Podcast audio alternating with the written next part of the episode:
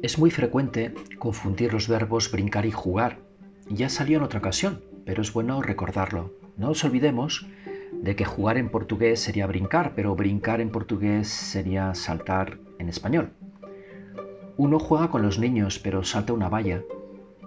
Después tenemos otros verbos de la familia que pueden complicar un poquito, como por ejemplo bromear, hacer chistes. Es habitual esta confusión en el brasileño.